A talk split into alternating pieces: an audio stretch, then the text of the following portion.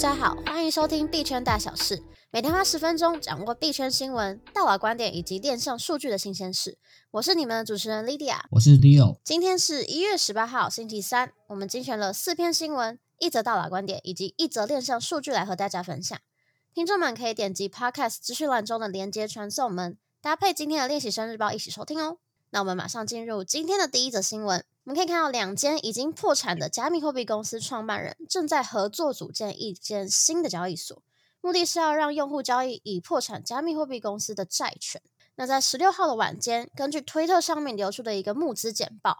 三箭资本的两个共同创办人苏柱 Kyle Davis 和另外两位 CoinFlex 交易所的共同创办人 Mark Lamb、苏都 Aramugam 正在合作筹备启动下一间名为 GTX 的交易所，寻求两千五百万美元的融资。GTX 的命名其实蛮有趣的，原因是因为在 FTX 之后才开始募资，那主要的业务也是为了要像是 FTX 这类破产债权的交易。不过 CoinFlex 官网在十七号就发文解释。这个与三箭资本合作筹备的新交易平台，它不会被命名为 GTX，GTX 只是一个占位符的名称，也就是 placeholder name。这个破产的三箭资本的创办人啊，Su Lu，在 Terra Luna 崩盘事件以后呢，一度在社群上销声匿迹。可是到了 FTS 事件爆发以后呢，他又变得开始非常的活跃，甚至控诉知名媒体 The Block 还有 FTS 交易所之间不寻常的关系哦。他也自称是 FTS 事件的一个早期吹哨者。不过了 Block 的创办人 Mike Dudas 当时就表示说，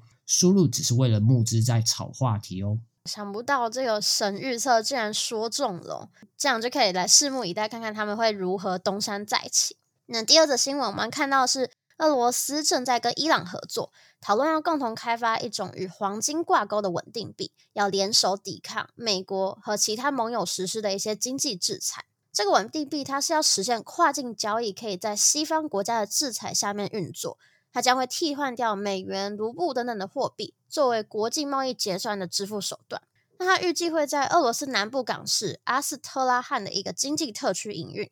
俄罗斯也计划将在这个地区接受来自伊朗的货物运输。我们回顾一下此前的消息：去年八月，伊朗就批准了他们国内企业在受到制裁的期间。可以使用加密货币来进行进口。同年九月，俄罗斯的财政部与央行也针对加密货币跨境结算法案达成共识，以便让所有的产业都能在国际贸易结算中不受限制的使用比特币还有加密货币。最后，同年十一月，俄罗斯总统普丁也呼吁，为了摆脱大型银行和第三方国家的干预，俄罗斯更迫切的需要一个全新的国际结算系统。更提议这个平台可以用数位货币还有分散式账本的技术来创建。没错，在这则新闻我们就看到俄罗斯持续的推动去美元化的政策。这边的“去”是指去除的意思，其中的一个措施就是改用加密货币进行国际贸易的结算，降低经济对于美元的依赖。下一则新闻的话，则是在十六号的时候，韩国首尔政府上线了他们的元宇宙市政平台 Metaverse Seoul。提供社交、市政服务等等，这是一个在二零二一年底宣布的五年计划。它的目标是要打造一个 all-in-one 的综合市政平台，除了社交、观光等等的功能以外，还会替用户提供行政啊、教育、文化旅游等多样的功能哦。这个计划一旦成功以后呢，五年后，也就是二零二六年，首尔啊将就会出现双城记。不是小说的双城记，而是真的有两座城市，一个是实体的首尔市。以及共生于虚拟世界的元宇宙首尔市，只要带上虚拟实境的装置，就可以用一个一比一的比例在元宇宙里面漫游。例如，参观平常不能随便进去的市长办公室，逛一些热门的观光景点，景福宫、东大门广场之类的。他们还有一个市府与大学合作打造的一个校园镇计划，也将现身于元宇宙哦，正是重温大学生活在学校环境里修课的那种感觉。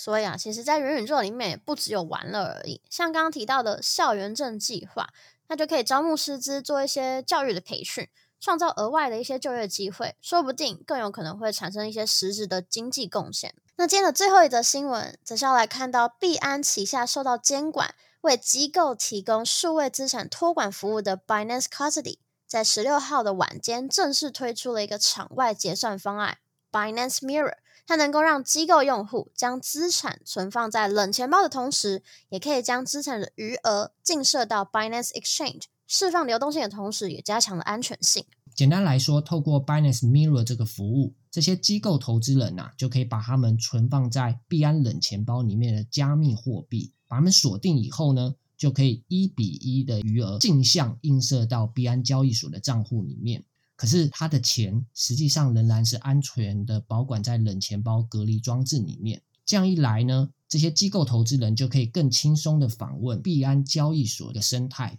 而不用额外的要提供一些抵押品。这边我想举一个未必百分之百精确的类比，让大家来感受一下 Binance Mirror 的一个运作。就像有些人会使用千账卡这样的金融产品，你的钱实际上存放在银行里面。他映射一张卡片给你，这张签帐卡的额度就等于你银行账户里的余额，那你就可以拿着这张签帐卡在商家里面去做交易，他也会去及时结算你的户头额度，也就是卡片的额度，但你的现金就不会在外面抛头露面，而是会在存放在银行的金库里面，就想象是冷钱包的概念啦。那听众听到 Leo 这样的比喻，不知道有没有更加清楚？如果任何想法，都可以在下面留言告诉我们。接着是今天的币圈大佬观点，有一个嘲讽华尔街名嘴 Jim Cramer 的推特账号，叫做 Not Jim Cramer，他就表示说，自从 Jim Cramer 看跌以太币之后，以太币又大涨了二十 percent。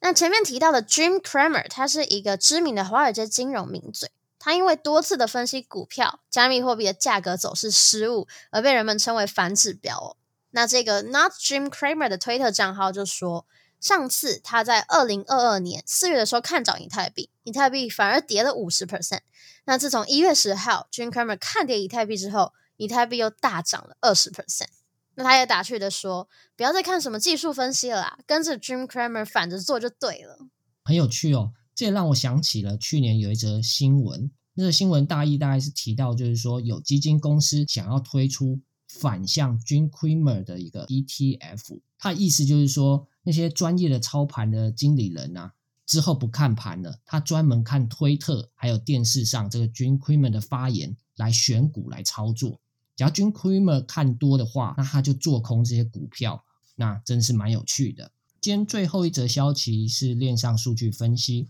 这则消息是 BNB 券也就是币安智能链，他们实施了第二十二次的平台币 BNB 的销毁，共销毁了两百万多枚的 BNB 代币，市价大约是六亿美元出头。那我们顾名思义，销毁的效果是将 BNB 从市场流通中移除一部分，从而减少代币的供应量。那销毁的目的是让 BNB 的价格有支撑，避免通货膨胀。币安他承诺销毁总共一亿个 BNB，占资产的总供应量五十 percent 左右。那目前他已经销毁了原始供应量的二十二点七 percent。哎，Leo，有没有人好奇过销毁是怎么运作的？难道他是拿火去烧吗？关于销毁，我自己是有一个蛮有趣的事情可以和大家分享。当然，我们都知道销毁并不是直接拿火去烧加密货币，正瞎。可是当时我真的是不知道销毁实际上是怎么运作的。那时候我就在社群上去问别人，那有人就留言跟我说，就是把那些加密资产传送到黑洞里面啊。那他越说我就越迷糊了。后来我就问那区块链知识科普比较厉害的人，他就跟我说，这个销毁。